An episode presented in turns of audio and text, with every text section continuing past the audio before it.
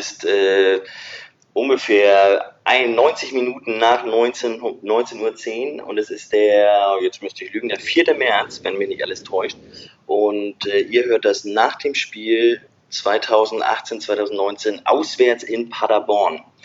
Das Spiel endete, für alle, die es nicht gesehen haben, grandios aus Sicht des FC St. Pauli mit 1 zu 0 durch ein Tor von Alex Meyer in der 81. Minute. Und ich begrüße im Podcast heute zwei Personen. Das ist zum einen ist das Jan, den wir schon aus dem vor dem Spielgespräch kennen und äh, der auch ein, ich verweise jetzt darauf, bevor ich das vergesse, der auch einen wunderschönen Blogartikel dazu geschrieben hat zu dem Spiel. Sehr schöne, intensive taktische Ansichten äh, auf paderball.com. Ich verlinke das natürlich auch und äh, sage erstmal Moin Jan. Einen wunderschönen guten Abend. Und aus Sicht des FC St. Pauli vor Ort haben wir auch eine Person, die viele von euch schon kennen, wenn sie die Millanton Hauptsendung hören. Das ist nämlich Sebastian. Moin Sebastian. Moin Tim. Sebastian, mit dir fangen wir auch gleich mal an. Wir wollen uns nämlich erstmal ein bisschen über die, über die Anreise über Allertal unterhalten Richtung Paderborn. Wie ist sie gelaufen? Es war äußerst entspannt. Ich war ja tatsächlich ein bisschen skeptisch, weil die letzten Anreisen nach NRW ja immer so ein bisschen mit, na, mal mehr, mal weniger Problemen verbunden waren und gerade Bielefeld ja da als unrühmliches Beispiel heraussticht. Aber wir sind mit dem Neunerbus über die Autobahn runter. Es war verkehrstechnisch unproblematisch. Wir sind angekommen. Das einzige, in Anführungsstrichen, Gemecker gab es, weil wir bei der Parkplatzauswahl ähm, nicht auf der Seite des Zauns standen, wo dann unsere Busse geparkt wurden. Es war dann aber trotz Befürchtung ähm, relativ unproblematisch, dann quasi durch diesen Zaun zu kommen. Die Tür wurde uns dann aufgehalten und dann konnten wir zu den Bussen und haben noch irgendwie kurz Karten hin und her gedealt und sind dann ins Stadion. Das war alles sehr entspannt, sage ich mal. Auch die Abreise ging dann bis auf den Stau auf dem Parkplatz irgendwie alles recht easy. Ja, das, ähm, das habe ich immer erlebt. Klingt doch irgendwie gut. Ich erinnere mich noch an meine letzte Fahrt Paderborn. Es war ähnlich easy. Das Einzige, was ich erinnert habe, war, dass mir damals beim, bei der Einlasssituation wurden, äh, wurde massiv nach Stickern kontrolliert. Ist denn da inzwischen alles vollgestickert im Gästeblock? Ich habe zumindest jetzt nicht ungewöhnlich viele Sticker gesehen, nö.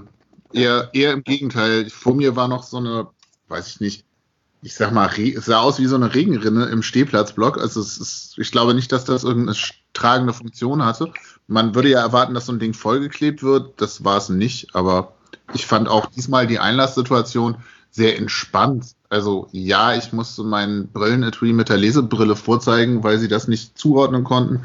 Aber ansonsten bin ich auch schon deutlich intensiver abgetastet worden. Die waren da alle ganz lässig. Ähm, einzig der Zugang zum Gästeblock selber ist halt so ein bisschen ja, weiß ich nicht, heikel, aber das habe ich ganz oft in Gästeblöcken, dass ich denke, wenn hier mal eine Panik ausbricht oder Feuer oder so, wie sollen die da alle rauskommen in der kurzen Zeit? Hm. Ja, ja. Jan, ich erinnere mich, dass äh, du noch ein äh, Spiel mit deiner B-Jugend äh, vorher zu coachen hattest. Wie ist das denn ausgegangen? Am 2-1 gewonnen. Alle, alle Tore in der ersten Halbzeit, aber dann in der zweiten Halbzeit besser gespielt. Klingt ja nach einem famosen Start in den Tag. Äh, bist du auch im Stadion gewesen dann? Ja, ich bin noch eine Minute vor Spielbeginn hingekommen.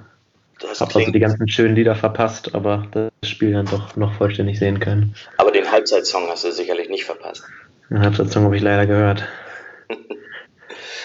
das klingt aber nach einem Sitzplatz, wenn du sagst, du warst eine Minute vor Anpfiff da. Ja, Sitzplatz im Block K, also so Gegentribüne relativ mittig, leicht zum Paderborner Block versetzt, also Paderborner Südtribüne. Okay. Gut, das Spiel ging dann los unter der Leitung von Bibiana Steinhaus, die, um das einmal vorwegzunehmen, was war euer Eindruck von ihr? Wie hat sie das gemacht, Sebastian? Ich habe in letzter Zeit oft das Problem, dass ich bei Schiedsrichterleistungen das Gefühl habe, dass sie sehr inkonsistent leiten. Das heißt, es gibt mal eine Karte für ein Vergehen, mal nicht. So war das jetzt auch bei Frau Steinhaus am Sonnabend. Ähm, insgesamt aber war es jetzt nicht so, dass ich das Gefühl hatte, sie würde in die eine oder andere Richtung pfeifen, sondern es war dann schon ausgeglichen konfus, sage ich mal. Ich hätte mir natürlich zwei, drei Karten mehr für Paderborner gewünscht, aber ähm, ich sag mal so, die heiklen Szenen lagen dann nicht an ihr. Es gab eine Situation in der zweiten Hälfte, wo Jan-Marc Schneider den Ball blockiert bei einem Freistoß und aus unserer Sicht von hinten dann umgetreten wird von dem Paderborner. Da hätte ich eine Karte erwartet, auch in der Nachansicht. Ähm, und es gab, ich greife jetzt vor, ne, das Abseitstor, was kein Abseits gewesen zu sein scheint, aber da kann sie, glaube ich, nichts für. Das ist dann der, der Assistent gewesen. Aber alles in allem war das ganz okay. Genau, äh, ich gehe davon aus, Jan, dass du das äh, andersrum siehst, eher noch ein, zwei Karten mehr für St. Pauli-Spieler als für die also Paderborner. Nö, ich, also ich finde die Art und Weise, wie Karten verteilt wurden, waren, war absolut okay. Also ich habe mich in den letzten Spielen sehr, sehr häufig über die Schiedsrichter aufgeregt. Gerade darüber aufgeregt, dass in der zweiten Liga taktische Fouls halt gar nicht geahndet werden. Mhm. Dass äh, beispielsweise Köln irgendwie 27 Fouls gegen uns hatte und dann halt drei gelbe Karten bekommen hat. Am Ende halt auch eine gelb-rote zugegebenermaßen, aber halt auch viel zu spät. Ähm, das fand ich diesmal gut. Also hat es dann wirklich gerade in der zweiten Hälfte noch schnell die Karten gegeben. Erste Hälfte ist halt immer so ein bisschen inkonsistent, weil die Schiedsrichter in der ersten Hälfte halt irgendwie keine Karten geben und in der zweiten immer mehr. Scheint auch irgendwie ein Plan hinter zu stehen. Und halt, ich denke, diese Abseitssituationen haben sich auch ausgeglichen. Es gab ja für beide Mannschaften da abseits Tore beziehungsweise gute Chancen aus fälschlich aberkannten Abseitssituationen. Ist ein bisschen ungünstig, kann sie natürlich weniger für als ihre ähm, Linienrichter. Es sind aber auch brutal. Ich meine, ich habe das nun im Fernsehen noch gesehen. Es ist aber auch echt brutal knapp da, die Abseitssituation. Und begrad, vor allem, wenn das so eine gegenläufige Bewegung ist. Ich war vor äh, Anfang Januar war ich auf so einer, auf so einer Tagung von der DFL und da hat Lutz Wagner, ein ehemaliger Schiedsrichter, der hat so einen leichten Vortrag gehalten darüber und hatte auch so ein, zwei Abseitssituationen gezeigt im laufenden Bild und man sollte selbst entscheiden, war das jetzt abseits oder nicht erstens ist es brutal schwer und zweitens hat er dann mal erzählt, wie das die Schiedsrichterassistenten versuchen. Die versuchen sozusagen ähm, ähm, das abzufotografieren, also sich Bilder abzufotografieren, weil sie jetzt halt gleich noch darauf achten müssen, wo ist der Ball gerade. Und es ist, also es ist wirklich brutal schwer. Und ich habe, seit ich, seit ich spätestens seitdem wir da diese Situation hatten, werde ich mich nie wieder darüber aufregen, abseits oder nicht. Also wenn das mal vor allem so knapp ähm, nicht gepfiffen wurde. So, da äh, warte ich dann darauf, dass die Linien endlich zentimetergenau kalibriert sind im Videobeweis und dann ist alles gut. Also auch, auch von meiner Seite, ich habe da auch größten Respekt für Linienrichter. Es ist immer ist extrem knapp zu sehen. Das waren immer auch nur so, so Fußspitzen Unterschied. Ähm, hat sich zudem auch noch bei beiden Mannschaften ausgeglichen mit den Situationen. Das heißt, kann es jetzt auch nicht eine Mannschaft stärker aufregen als die andere. Ähm, mit den kalibrierten Linien, wo du es ansprichst, ist, auch noch, ist ja auch noch, auch noch so eine Sache. Ähm, auch in der Bundesliga gibt es zwar mehr oder weniger gut kalibrierte Linien, es gibt aber quasi keine Kalibrierung darüber, wann der Ball den Fuß verlässt bzw. den Fuß berührt.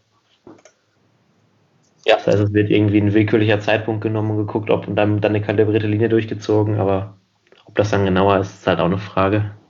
Ich glaube, auch das ist das große Problem, weil letzten Endes kannst du nicht zwei Dinge gleichzeitig beachten oder sehen, musst es aber eigentlich. Sprich, wenn du nur auf den Ball guckst und irgendwann ein Piepsen im Ohr hast, achte jetzt darauf, ob der Spieler, der den Ball bekommen hat im Abseits ist, geht das vielleicht noch, aber parallel dann auch noch zu sehen, wer spielt den Ball ab, ist halt nahezu unmöglich, ähm, einfach auf, aufgrund dessen, wie, wie Aufmerksamkeit verarbeitet wird.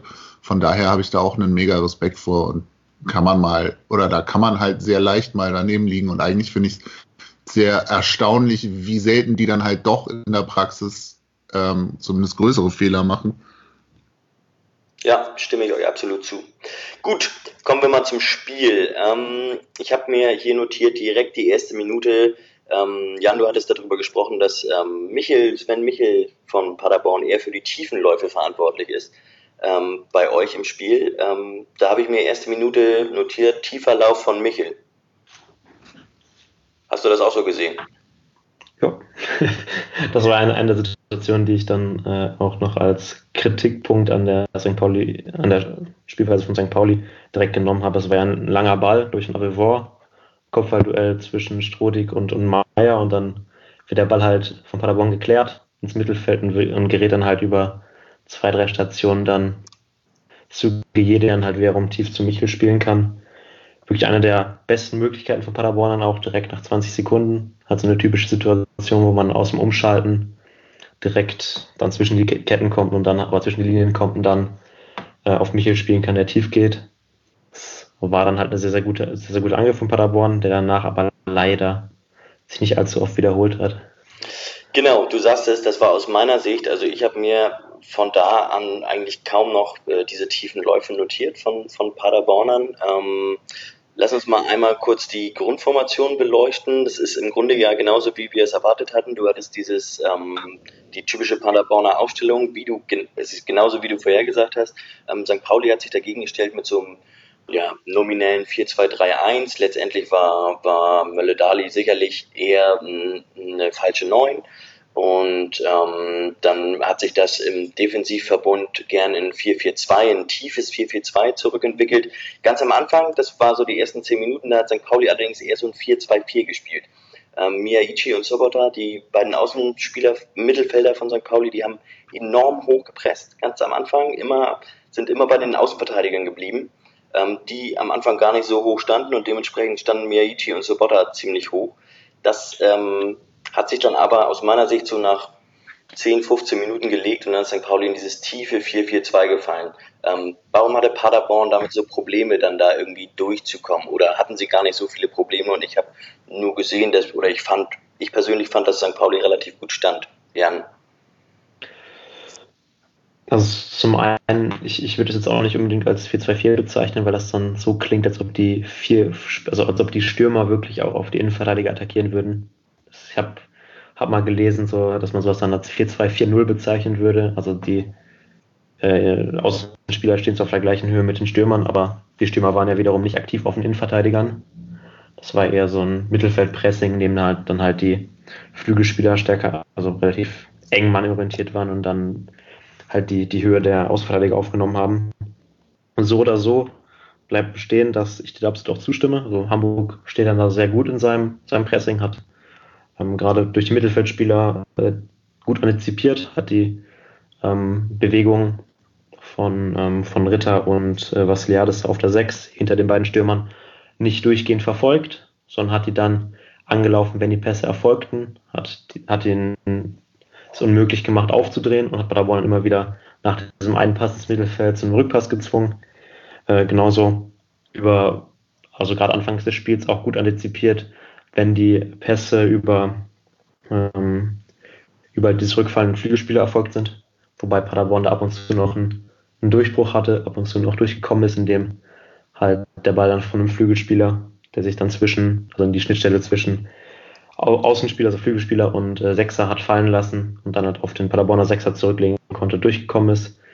Probleme hatte für Paderborn, das habe ich ja auch in der Analyse ganz ähnlich geschrieben, hat dann halt dadurch, dass der Flügelspieler zurückfällt, Ablage gibt, halt nur zwei Spieler, die irgendwo gegen die Viererkette spielen, spielt man halt einen Pass rein und dann hat man halt so einen extremen Unterzahlangriff, der, extrem, der dann auch nur schwierig zu Ende zu führen ist. Das, das ist ja in eurem Spiel, also das ist mir aufgefallen, das ist ja eine extreme Unwucht, die ihr da drin hat, hattet. Ich weiß nicht, ob ihr sie immer habt. Tech Betay hat konsequent die Seite gehalten, ist relativ weit außen gewesen und Pröger ist nämlich derjenige gewesen, von dem du gerade gesprochen hast, der sich auch gern mal zwischen die Ketten hat fallen lassen und eben zwar dann immer von, von Knoll dann immer gut angelaufen wurde, aber damit er nicht aufdrehen konnte, aber eben ähm, immer wieder den Doppelpass gespielt hat dann mit dem Innenverteidiger, beziehungsweise wenn er dann ganz am Anfang konnte er relativ häufig aufdrehen, bis, bis Knoll das halt zugestellt hat immer, ähm, dann da Platz hatte, um die Sechser in Szene zu setzen. Ähm, ist das immer so, dass, dass Tekpetey da sich konsequent auf den Außen hält?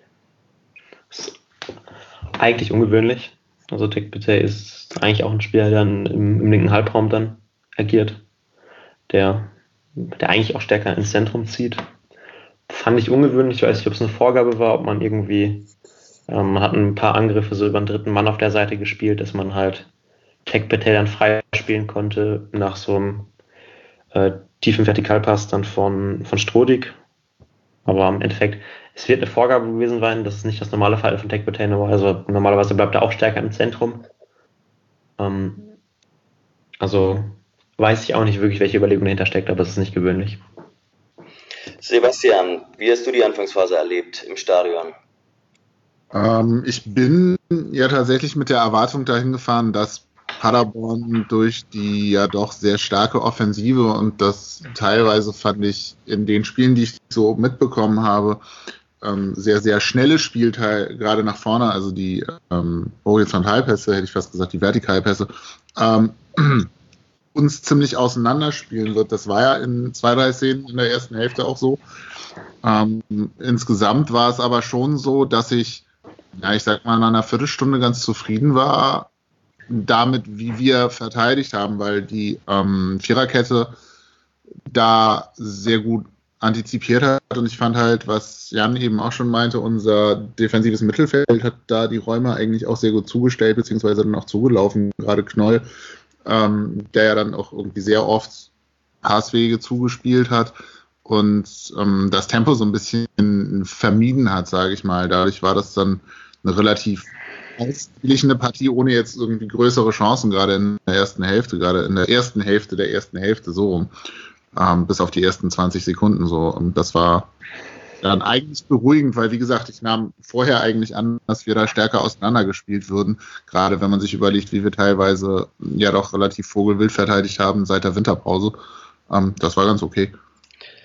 Genau, ähm, ich habe das ähnlich erwartet, so wie du das gerade beschrieben hast, dass wir da relativ schnell auseinandergespielt werden könnten, gerade aufgrund der Geschwindigkeit, weil ich der Meinung bin, dass wir diese Geschwindigkeit, die, die Paderborn vorne aufbietet, dass wir sie hinten nicht haben. Ähm, wurden, ich wurde dann aber eines Besseren belehrt. Gerade am Anfang, die ersten zehn Minuten, war es noch tatsächlich so, dass ähm, ähm, gerade vor allem die erste Minute, wenn man sich die Chance einfach anguckt, das ist ein klarer, also da sieht man ganz klar, dass uns da die Geschwindigkeit fehlte. Ähm, wir haben dann aber damit, dass wir tiefer gestanden haben, dann uns, also wir haben aus diesem 4-2-4-0, wie ich ja gerade gelernt habe, ähm, haben wir dann ja ein 4-4-2 gemacht. Ähm, ganz tief ist dann auch, dass ähm, Sobota und Miyaichi, die haben sich dann nicht mehr erstens nicht mehr rausziehen lassen, aber, und das spielen wir normalerweise auch anders, sie haben sie auch nicht reinziehen lassen in die letzte Kette. Normalerweise wir stehen, stehen ja auch, vor allem wenn eine Mannschaft, eine gegnerische Mannschaft richtig Druck macht, ähm, dann bleiben ja auch gerne, äh, sind die äußeren Mittelfelder auch gerne mannorientiert. Und das wird dann in dem Fall aber mit Prüger und Tekpetey auch bedeuten, dass sie auch häufig mit in die, in die Viererkette, in die hintere Viererkette fallen. Das ist dieses Mal eigentlich gar nicht passiert. Die haben da eher ihre Position behalten und dadurch entwickelte sich so ein echt enges Geflecht und die hat es für Paderborn echt schwierig gemacht, da durchzukommen. Also ähm, fand es beeindruckend, wie sie es immer und immer wieder versucht haben. Und ähm, aber äh, da fand ich dann auch, dass wir so nach einer 10 Minuten, Viertelstunde sind wir besser ins Spiel gekommen und dann kamen auch die Chancen. Jan, wie siehst du das? Das ist halt bei Paderborn häufiger ein Problem, wenn ein Gegner wirklich hinten drin steht, wenn er nicht versucht rauszuschieben, wenn er keine Räume hinter der Abwehr bietet, ähm, den dann auseinanderzuspielen. Das ist ein bisschen schwierig mit der strategischen Anlage, weil man hatte zwar so ein, so, man hatte bei Pauli zwar ein ganz, St. Pauli, sorry, ein, ein relativ, also gerade horizontal sehr, sehr enges, also so 4-4-2, wo dann halt die Flügelspieler zu enger standen als die Außenverteidiger aber dann halt auch auf Lücke standen. Also die Flügelspieler waren ein bisschen breiter als die Außenverteidiger. Dadurch konnten die Außenverteidiger immer auch verfolgen in dem Halbraum, äh, während die Außenspieler halt immer Zugriff noch auf die Paderborn Außenverteidiger halten konnten. Ähm, man, man musste als Paderborn sicherlich auch ein bisschen anders agieren. Die Spielzüge, wenn man die anguckt, sind, laufen eigentlich immer gleich ab. Die fangen immer beim Innenverteidiger an, und werden dann halt möglichst schnell irgendwie zwischen Linien getragen und dann halt zu Ende geführt. Es bleibt meistens auf einer Seite. Es sind meistens zwei bis drei Spieler involviert, die beiden Stürmer, die rüberweichen und halt der jeweilige Flügelspieler, manchmal der Außenverteidiger.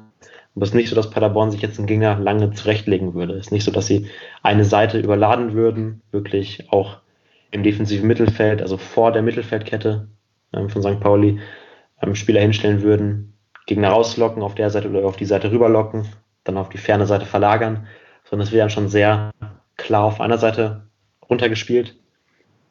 Dadurch werden die Angriffe zwar schnell, aber wenn man halt nicht den Platz hinter der Abwehr hat, äh, müssen sie dann extrem präzise erfolgen. Das sind sie, waren sie dann halt in dem Spiel auch meistens nicht.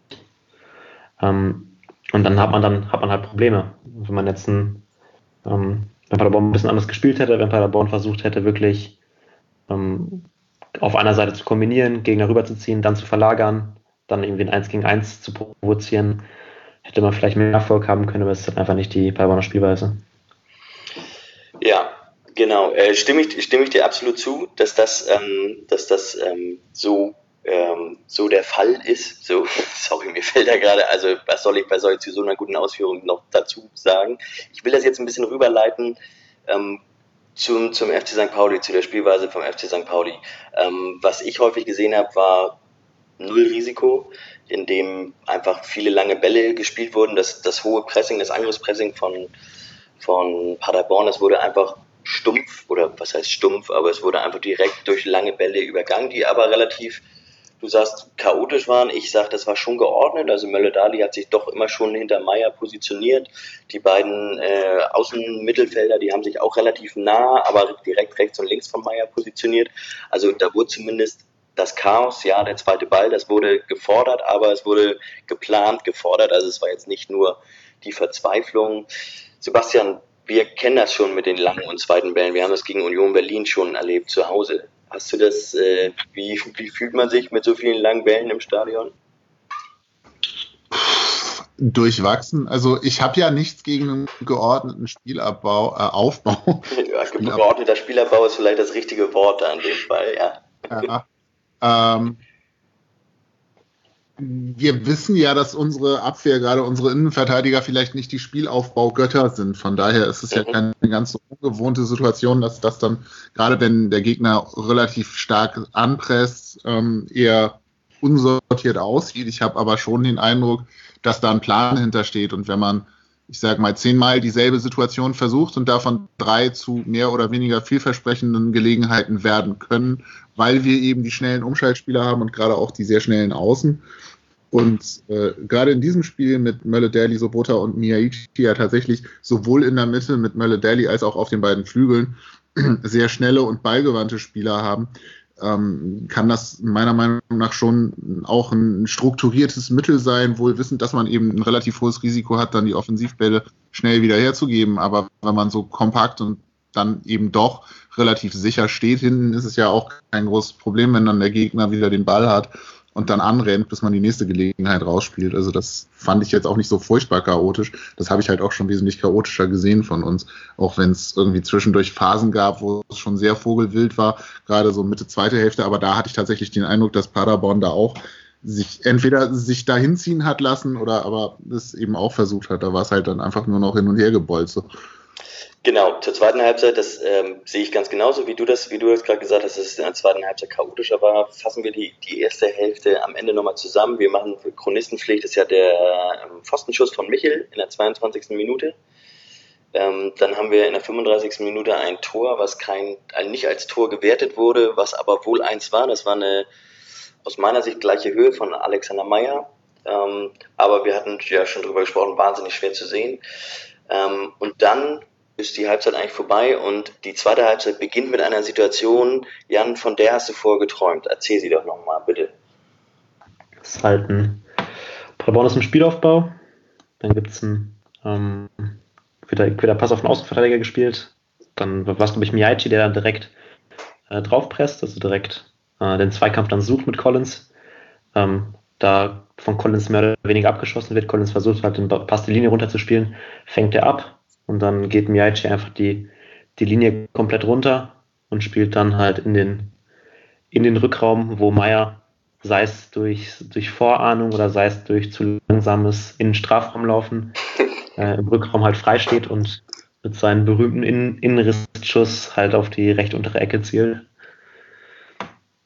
Äh, glücklicherweise hat Singalede dann noch rausgeholt, ähm, war aber halt so eine ganz, ganz typische auch schon im, im Vorgespräch ja, vorausgesagte äh, Meier-Aktion, Flügeldurchbruch und dann rückt Paderborner nicht wirklich gut in den Rückraum nach. Dann geht, fehlt einfach ein Sechser, der dann noch vor die Abwehr mitschiebt und dann ist dann halt so ein Meier offen und kann eigentlich sein, sein typisches Tor machen.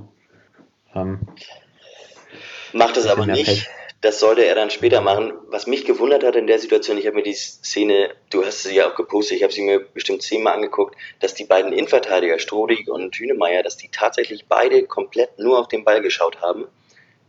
Wo ich ja fast sagen würde, hm, ist es nicht zumindest von dem zweiten Innenverteidiger die Aufgabe, da es ja eigentlich nur einen Stürmer gibt, zumindest da auf Meier Acht zu geben? ist eine ein Stück weit eine Philosophiefrage. Also man kann es man kann's so anlegen, dass man ähm, beispielsweise auch die gesamte Viererkette halt eng an den 5-Meter-Raum zurückfallen lässt, einfach um die Pässe da dann zu verhindern und dann halt Sechser ähm, dahinter auf den, also in den Rückraum reinrücken zu lassen. Man kann es ein bisschen flexibler anlegen von Spielerrollen.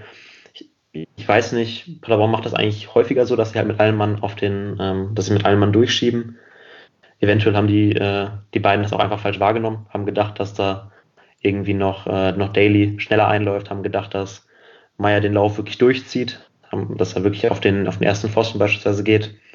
Ähm, sahen halt sehr unglücklich aus. Man stand dann mit, mit zwei, mit drei Leuten am 5-Meter-Raum und im Rückraum waren dann sogar zwei Spieler offen.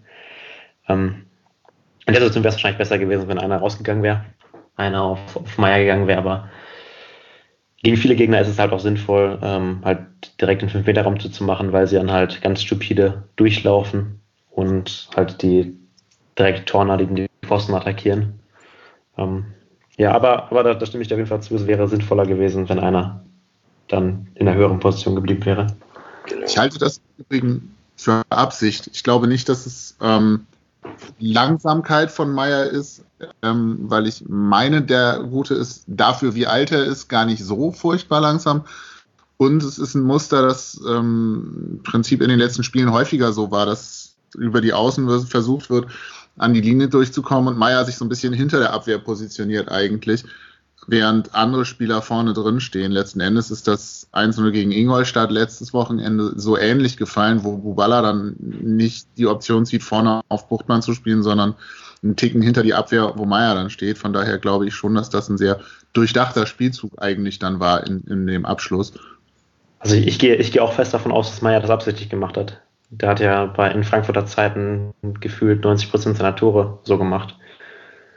Also ich, ich gehe schon davon aus, dass es absichtlich von ihm ist. Es kann halt sein, dass die, äh, die beiden Innenverteidiger in dem Zeitpunkt vergessen haben, dass sie gegen Alex Meyer spielen. und dann halt ein andere, anderes Verhalten des Stürmers erwartet haben. Genau, vor Gott erstarrt, kann man auch, ne, es auch nennen. Insgesamt, du hattest es bereits gesagt, Sebastian, ist es in der zweiten Halbzeit ein bisschen chaotischer geworden. Das habe ich auch so gesehen. Ähm, ich bin der Meinung, es lag aber nicht an St. Pauli, sondern es lag an Paderborn. Jan, was ist da passiert in der zweiten Halbzeit? Es ist, ähm, es ist halt so, dass Paderborn in der ersten Halbzeit wirklich extrem ruhig aus eigenem Ballbesitz agiert hat. Ich gehe mal davon aus, dass dann sich entweder die Spieler vorgenommen haben oder es eine Ansage vom Trainer gab, wirklich die Angriffe auch früher auszuspielen, auch riskantere Aktionen zu wählen. Gerade die Außenverteidiger wurden dann häufig gesucht, haben häufig auch mal eins gegen eins gegen den, den Flügelspielangriffe ähm, spielen wollen dann entsteht halt immer so, entsteht halt so ein relativ unruhiger Spielrhythmus, wo Paderborn dann halt nicht so lange den Ball zwischen Innenverteidigern hält, sondern ähm, schnell einen Ballverlust hat, dann halt wieder zurückverteidigen muss, dann wer den Ball gewinnt, weil Pauli ebenfalls direkt versucht zu kontern, dann Gegenkonter fährt, Gegenkonter, Gegenkonter. Paderborn haben dann beide Sechser immer so die Tendenz, weit nach vorne zu gehen. Ähm, die Flügelspieler genauso, die tendieren dann auch wieder zur letzten Linie und dann fehlt halt so im Mittelfeld die Präsenz, um dann halt ein geordnetes Gegenpressing aufzuziehen oder halt um Nachballgewinn irgendwie kombinieren zu können. Und dann ist halt so ein Spiel, was immer nur vor der Abwehr endet und dann von Seite zu Seite zu Seite geht und was dann insgesamt deutlich chaotischer wird. Genau, insgesamt fand ich, dass wir ähm, sich auf jeden Fall mehr äh, Umschaltsituationen für St. Pauli ergeben haben. Ähm, ich habe mir dann tatsächlich ein Sprung von der 46. von der Chance von Alex Meyer, die wir gerade beschrieben haben, zur nächsten Chance von Alex Meyer. Würde ich rübergehen, das ist dann schon die 65. Minute und die 20 Minuten dazwischen. Das war genauso wie du beschrieben hast, sehr chaotisch.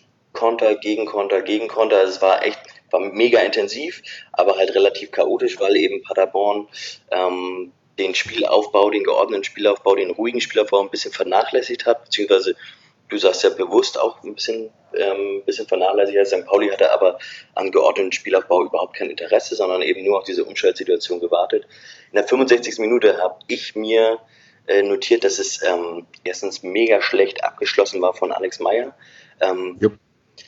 Dann ähm, habe ich mir davor noch notiert, dass ein Riesenpass von Ersin C hier gewesen der diese Situation eingeleitet hat. Und damit wollte ich eigentlich, jetzt weiß ich auch wieder, was ich mit dieser, warum ich mir das mit zwei Ausrufezeichen markiert habe, ähm, dass Ersin Zeher fürs Derby gesperrt ist, ist, glaube ich, ein Riesenproblem für uns, Sebastian. Ja. Ähm, definitiv. Ich habe mir gerade die Szene nochmal angeguckt. Das ist ja auch wieder so ein 30-Meter-Pass, komplett steil auf Miyaichi direkt in den Fuß gespielt. Das macht der gute Ersin ja inzwischen relativ regelmäßig. Ähm, und ich finde auch tatsächlich, dass er da ein unfassbar gutes Auge hat und ich bin sehr optimistisch, dass wir an ihm noch sehr viel Freude haben werden. Jetzt halt am Sonntag nicht, wo dann wahrscheinlich, ja, Buchtmann wahrscheinlich die Position wieder einnehmen wird. Ähm, es ist schade, dass er gesperrt ist. Ich fand die Szene aber tatsächlich dann auch von, von Alex Meyer, was du ja auch sagtest, irgendwie relativ schlampig abgeschlossen. Ne? Miyaichi tankt sich da eigentlich gut durch, geht an die Grundlinie, sieht Meyer, spielt ihm den Ball direkt in den Fuß und der dann irgendwie versucht, ihn so reinzulöffeln. Ich glaube, er ist da auch ein bisschen in Rücklage, kriegt den Ball nicht so ganz zu fassen, wie er ihn will. Hm. Ja. Gütiger Gott.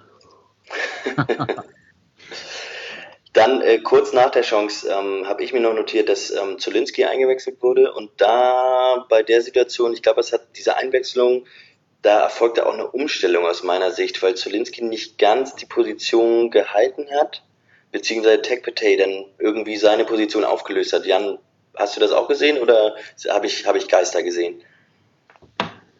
Also ich, ich fand, dass Tekpetey seine Position am linken Flügel weiterhin gehalten hat.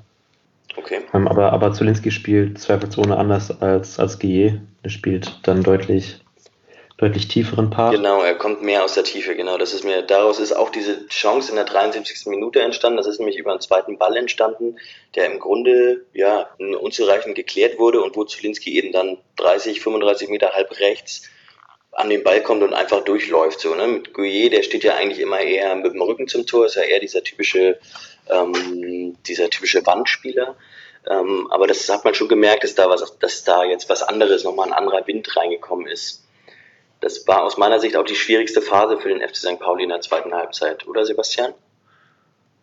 Ja, da gab es ja dann auch ein paar Chancen kurz hintereinander, ähm, wo wir hinten gefühlt so ein bisschen schwimmen, aber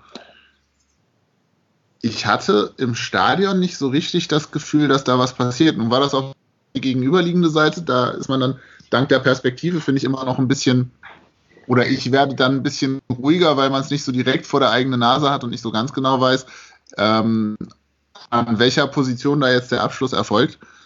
Ähm, aber es, es, gab ein paar Szenen von Paderborn, die da schon relativ gefährlich waren. Das stimmt schon. Gerade das, was du eben ähm, von Zolinski geschildert hast, war aber ja übrigens auch ein, ein, sehr langer Ball, der dann eigentlich nur mehr oder minder durch unglückliche Zustände ähm, dann bei dem, bei dem äh, Zolinski landet. Also tatsächlich auch wieder ein ganz gutes Beispiel für eigentlich eher chaotisches Spielaufbau oder chaotisches Spiel in der Phase. Ähm, aber ja, da, da, hatte ich auch den Eindruck, Paderborn gibt jetzt noch mal ein bisschen mehr Gas als vorher. Ähm, boah. Genau. Ähm, Ehrlich gesagt hatte ich den Eindruck, Jan, du hast schon vorher gesagt, dass St. Pauli gar nicht großes Interesse an, an Fußballspielen hatte. Ähm, ich hatte den Eindruck, dass wir spätestens ab der 70. Minute auch nicht mehr ernsthaft daran interessiert waren, einen eigenen Treffer zu erzielen, sondern auch mit dem 0-0 sehr zufrieden waren, gewesen wären. Das hat man vor allem daran gesehen, dass wir uns bei Einwürfen und, und Abstößen aufreizend viel Zeit gelassen haben. Aber allgemein ähm, ließ unser, unser Umschaltdruck, so nenne ich es mal, der hat dann ganz schön nachgelassen. Ähm, wie hast du das gesehen? Es, es, es, ging mir ähnlich, also gerade im Stadion, im, im Real Life ist immer ein bisschen, sieht man es immer ein bisschen anders, weil man ja weiß, wer Spiel ausgeht. Ich hatte aber nicht das Gefühl, dass, dass Pauli da irgendwie großartig äh, noch, noch, noch versucht jetzt auch auf, aufs Tor zu spielen. Ich denke, die waren auch relativ zufrieden mit diesem 0 zu 0 zu dem Zeitpunkt. Und dann war es, glaube ich, korrigiere mich, wenn ich falsch liege, auch wieder so ein, eine Umschaltsituation wo dann. Die zum äh, Freistoß führt, meinst du? Die zum Freistoß dann führt, zum entscheidenden. Ja, ähm. jein, ich bin, da bin ich mir gar nicht so sicher, ob das eine reine Umschaltsituation ist. Aber ich meine, welche Situation, wo FC St. Pauli offensiv war, war keine Umschaltsituation? Ja, das ist eigentlich, eigentlich ein sicher, sicherer Tipp, oder? Ja, genau. das ist auf jeden Fall, glaube ich, das ist auf jeden Fall dann so wieder so, so, so ein Flügeldurchbruch, wo der Außenverteidiger fehlt. Das spricht für mich dann halt dafür, dass es aus dem Umschalten kommt. Und dann wird Stimmt, er halt, das war, war Strodig, der das Foul gemacht hat, ne? Ja, und dann wird er von Strodig da relativ übermotiviert umgekloppt. Und dann, genau, äh, du äh, reklamierst einen. Entschuldigung, Sebastian, du bist. Äh, kurz dazwischen, ich schaue es mir gerade parallel nochmal an. Er ja. entsteht tatsächlich aus einem Einwurf von Kala auf Miyaichi am Ende, der dann eben umgesäbelt wird und dann kommt der Freistoß. So, so, stimmt, da war ja was. Das habe ich sogar in meiner Analyse noch geschrieben. Hm. Siehste, haben wir, haben wir uns falsch hier verplappert, äh, in die falsche Richtung geredet. Ähm, Jan, du hast da auch ein leichtes Foul gesehen bei dem, bei dem Kopfball von Meier. Ja, also ich, ich weiß, ich kann das, ich kann das Bild vielleicht mal nachreichen. Ich habe das noch, noch, noch ausgeschnitten bzw. ab gescreenshottet währenddessen. Man sieht halt schon relativ klar, dass das Meier halt mit, mit, mit dem Arm im, im Nacken von, von Hühnemeier ist über den gesamten Sprungprozess. Meines Erachtens halt ein klares Aufstützen und ein Foul. Andersrum, Hühnemeier hat selber auch nicht reklamiert hat sich weder fallen lassen, noch irgendwie die Hand gehoben, noch sich beschwert. Was dann halt zum einen auch dafür spricht, dass Hünemeyer selber halt so sehr robuste Kopfballduelle bestreitet. Mhm. Und zum anderen, dass es halt selber nicht so als Foul wahrgenommen hat. Ähm, ich, ich, denke allgemein, dass, dass, dass man oftmals auch nicht umfallen muss bei den, bei den Fouls oder bei diesen, bei diesen Aktionen, dass man da sich nicht als Innenverteidiger fallen lassen muss, sondern eigentlich dann auch stehen bleiben kann. Es wäre vielleicht strategisch klug gewesen, sich in der Situation doch fallen zu lassen. Ähm, letzten Endes geht das dann aber danach auch, auch in Ordnung, also auch mit, den Abseits, mit dem Abseitstor. Ich denke, das kann man sich aber trotzdem nicht drüber beschweren. Und Sebastian, 1-0 in der 81. Minute, wie ist das im Gästeblock? Ähm, gut, man freut sich. Du kennst das. Ähm, es war, wir hatten es vor der Sendung kurz davon, dass ähm, USP eine neue Fahne mit dabei hatte oder mehrere. Es war aus unserer Sicht oder da, wo wir standen, wir standen relativ weit links hinten, so dass ich das Tor selber sehen konnte, aber die Spieler, die direkt davor standen, nicht. Das heißt, ich habe auf die Fahne geguckt, dann rannten unsere Spieler jubelnd vom Tor weg und ich dachte mir so, okay, gut, das ist fein. Ähm, man sah den Freistoß ich, ich, sah auch noch Alex Meyer, wie er so Richtung Ball lief und dann war für mich nicht mehr so ganz zu sehen. Das heißt, man konnte so ein bisschen antizipieren, was da passiert ist. Ähm, nee, klar, schöne Szene. Ähm, und letzten Endes Alex Meyer, der tut, wofür er geholt wurde. Ich finde das ja zugegeben inzwischen sehr, sehr unfassbar und ich war ja anfangs auch sehr skeptisch, was diese Personalien angeht. Aber, ich auch, absolut. Ähm, diesen Torriecher, den der Mann hat und die offensichtliche Befähigung, sich dahin zu bewegen, wo der Ball dann auch hinkommt und sich durchzusetzen und dann eben auch den Abschluss eigentlich sehr, sehr konsequent Richtung Tor zu bringen, finde ich schon enorm. Also da siehst du halt schon, äh, welche Qualität der auf jeden Fall mitgebracht hat und ähm, jetzt auch mal trotz fortgeschrittenen Alters mega. Jan, wir hatten äh, vor dem Spielgespräch hatten wir uns über die unglaublich hohe äh, Scorerpunktanzahl von Hünemeyer unterhalten, nämlich acht Stück. Er hätte es fast noch auf, eine neun, auf die neun geschraubt jetzt ähm, am Samstag. Aber da war die Latte im Weg. Hm, bisschen so angesetzt, den Kopfball. Ja, aber das war, aber genau, das war tatsächlich auch genau die Situation, die du da beschrieben hattest. Also nicht nicht, dass er genau diesen Kopfball an die Latte setzt, beziehungsweise den Kopfball versucht im Winkel zu setzen, sondern allgemein, dass das gegen Ende des Spiels, dass er dann tatsächlich, naja, also er war nicht mehr existent hinten, sondern er war eigentlich Stürmer, hat dann Stürmer gespielt auch am Ende, ähm, hat dann aber nicht mehr gereicht. Ähm, damit schließen wir das Spiel jetzt mal ab, es sei denn, einer von euch beiden möchte noch was Entscheidendes zu den letzten fünf Minuten sagen. So, auf, auf Paderborner Seite ganz lustig zu sehen. Also wir haben ja erstmal den äh, Neuzug amerikanischen Neuzugang Kiri Shelton eingewechselt für, für Dräger, der ist aber halt ein Stoßstürmer ist. Das heißt, wir hatten dann ähm, erstmal zwei Stürmer drin mit Michel und halt, und halt Shelton. Und dann ist halt zwei, drei Minuten später auch noch Hünemeyer nach vorne gegangen. Der hat Paderborn teilweise dann mit einer so einer Dreierkette gespielt, wo ein Strohlig drin war, Vassiliadis und, und Collins. Mhm. Also schon, schon arg improvisiert und halt auch nur noch lange Bälle geschlagen, ohne mhm. irgendeine Rückraumbesetzung halt so Mute der Verzweiflung, wenig Verstand. Gereicht hat es nicht. Ähm, ganz grundsätzlich würde ich trotzdem, auch wenn man das, ich das natürlich immer durch eine FC St. Pauli-Brille ein bisschen betrachte, ich würde trotzdem sagen, dass das 1-0 allein aufgrund der zweiten Hälfte und auch der ersten Hälfte schon in Ordnung geht. Ich rede nicht davon, wie allgemein mit dem Fußball mit langen Bällen operiert wurde, sondern ich meine allein vom Chancenverhältnis. Sebastian, wie siehst du das? Ja, denke ich auch. Also wir hätten uns über ein Gegentor sicherlich in der einen oder anderen Phase nicht beschweren können. Von mhm. daher war es schon so, dass auch ein Unentschieden wahrscheinlich okay gewesen wäre. Ich fand es jetzt aber auch nicht, ich mag dieses verdient, unverdient Denken immer nicht, aber ich sag's trotzdem mal, ich fand es jetzt auch nicht unverdient, dass wir da das Tor machen, ähm, weil es eben gerade in der zweiten Hälfte dann auch ein paar bessere Chancen gab und ähm, Paderborn auch wesentlich weniger Zug zum Tor eigentlich noch entwickelt hatte. Ähm, und ja, ich bin zufrieden. Expected Goals Wert 1,9 zu 1,3 für den FC St. Pauli. Ich verlinke das natürlich auch für alle, die sich jetzt fragen, was zum Teufel sind Expected Goals. Ist natürlich, werde ich alles verlinken, ähm, aber ich sage das in diesem Fall, äh, um deine, deine Ausführung zu untermauern, Sebastian. Wo, wobei ich bei diesem Expected Goals Wert auch so meine leichten, leichten Bedenken habe. Absolut. Die, äh, äh, die, sind, die sind auch absolut angebracht, da stimme ich dir zu. Da gibt es ähm, durchaus so ein paar Sachen, die, äh, die äh, bedenklich sind. Und gerade bei so einem Spiel zeigt sich das ganz gut. Das zeigt halt ähm, zwar auf jeden Fall die, die Gewichtung der Chancen an, also die Güte der Chancen, aber eben nicht, gibt eben nicht den Spielverlauf wieder. Beziehungsweise also, die, die Stärke der, der Mannschaften, sagen wir mal. Nee, also es, es geht mir jetzt gerade in dem Spiel insbesondere darum, dass äh, Pauli ja seine Chancen aus, aus Kontern hatte, vornehmlich. Und das konnte halt bei, ähm, bei Expected Goals eine höhere Gewichtung erhalten. Und diese Gewichtung der Konter ist halt eine Mangelung von Daten. Also gerade wenn du bei 538 oder so hast, ist halt unabhängig von, von, von der Art und Weise, in der, also von der Art und Weise, in der der Konter tatsächlich zu Ende geführt wird.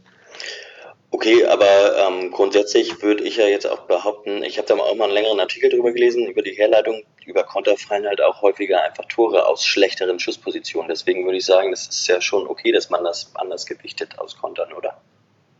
es ist, es ist ohne Frage okay und gerade für große Datenmengen heben sich da diese die Probleme auch raus.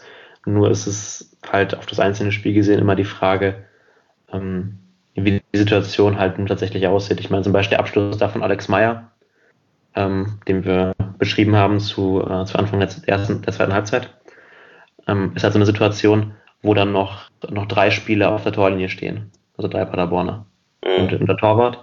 Und gleichzeitig haben wir halt so eine Chance von Zulinski, wo er eins zu eins auf den Torwart geht und wahrscheinlich aus ungefähr, aus ungefähr gleichen Abständen erfolgt dann letztendlich der, der Schuss. Und wahrscheinlich wird das von Alex Meyer halt einen höheren Expected Goals Wert geben. Wenn ich finde, dass die Situation das jetzt nicht wirklich widerspiegelt. Ja. Nichtsdestotrotz, ich, ich denke, dass das Ergebnis hätte in beide Richtungen eigentlich ausfallen können, ist aber natürlich auch so in Ordnung. Okay, dann schließen wir das mal ab. Ähm, ich verweise an dieser Stelle auf das ähm, Vorspiel zum, zum Derby gegen den HSV am Sonntag. Das wird bereits am Mittwoch aufgenommen, spätestens dann am Donnerstag veröffentlicht. Ähm, wie geht's weiter für Paderborn? Wen habt ihr jetzt vor der Brust? Stellst du mal Fragen? ich habe ich hab so, hab so immer gar keine Ahnung, wer kommt, was kommt. Gib mir eine Sekunde. Also erstmal erstmal Aue. Erstmal Aue. Oh, da haben wir unsere Erfahrung mit. Äh, kann, kann ich dir an dieser Stelle schon sagen, die spielen äh, konsequent mit ihrer Dreierkette und die, die ähm, mit denen habt ihr viel Spaß, weil ihr, ihr könnt ja Angriffspressing spielen. Die spielen auch konsequent auf Gedeih und Verderb, spielen die flach hinten raus. Das ziehen die durch. Ja, wie im Hinspiel mehr oder weniger gut, aber. Genau. Deswegen sage ich, ja. die, die ziehen das durch auf Gedeih und Verderb. Ähm, mit der Geschwindigkeit, die wir hatten äh, oder vorne haben, konnten wir das leider nicht ganz so gut unterbinden. Dementsprechend haben die auch gewonnen gegen uns. Ähm, aber äh, bei euch würde ich sagen, könnte das funktionieren. Aber in Aue, da liegt noch Schnee. Immer noch? Ja, wahrscheinlich. Da gibt es so einen hübschen Twitter-Account, liegt in Aue Schnee, heißt der. Sagt immer ja oder nein, alle zwei Wochen, wenn die ein Heimspiel haben. Finde ich super. Seit Wochen nur ja, ja, ja. Ja, genau, ja, genau. Gegen Köln habe ich, das, äh, hab ich das sehr abgefeiert, als er Ja mit einem großen Ausrufezeichen war. Gut, dann ähm, möchte ich mich an dieser Stelle bei dir ganz herzlich bedanken, Jan. Ich verlinke deinen Blogartikel auf jeden Fall und ich hoffe, dass du auch weiter uns alle erfreust an äh, schönen Artikeln, taktisch tiefgehenden Artikeln aus der zweiten Liga. Das ist immer ganz schön. Von für, für andere Ligen, vor allem Premier League, aber auch erste Liga, kriegt man ja immer relativ viel. Aber bei der zweiten Bundesliga ist es immer rar gesät ähm, mit ähm, intensiven taktischen Rückblicken und Vorschauen. Und ähm, deswegen danke ich dir an dieser Stelle dafür. Und ähm, dir danke ich ebenso, Sebastian, für deine Zeit und für deinen kleinen Auswärtsbericht. Und äh, tatsächlich können wir beide uns im Millanton in der Hauptsendung auch mal ein bisschen mehr über Taktik unterhalten, merke ich jetzt gerade, wo wir uns jetzt hier ein bisschen intensiver darüber unterhalten haben. Sollten wir mal machen, auf jeden Fall. Kriegen wir hin. Sehr schön. Gut, dann bedanke ich mich fürs Zuhören. Äh, freue mich natürlich auch, wie schon bei meiner ersten Sendung, ja nun auch bei meiner zweiten Sendung immer über Feedback. Ähm, habe auch relativ viel Feedback bekommen für die erste Sendung und ähm, habe das mir sehr zu Herzen genommen. Jetzt habe ich schon wieder ganz viel über Taktik gesprochen. Das ist schon wieder ein bisschen abgedriftet aber ich tue es einfach wahnsinnig gerne und vielleicht müssen einige Leute dann auch einfach ein bisschen damit leben, dass manchmal auch ein bisschen mehr über Taktik geht. Das nächste vor dem Spiel, nach dem Spiel mache ich, glaube ich, gegen Heidenheim. Da werde ich dann wahrscheinlich nicht so viel über Taktik sprechen, aber das mache ich dann wann anders. Erstmal freuen wir uns aufs Derby. Ähm, wie steht es beim HSV gerade, Sebastian? Ähm, ist gerade Halbzeitpause, steht 0 zu 0. 0-0, alles klar. Gut, Jan, Sebastian, vielen Dank, macht es gut und wir sehen uns hoffentlich bald wieder. Bis dann, tschüss. Danke fürs Gespräch und bis dann.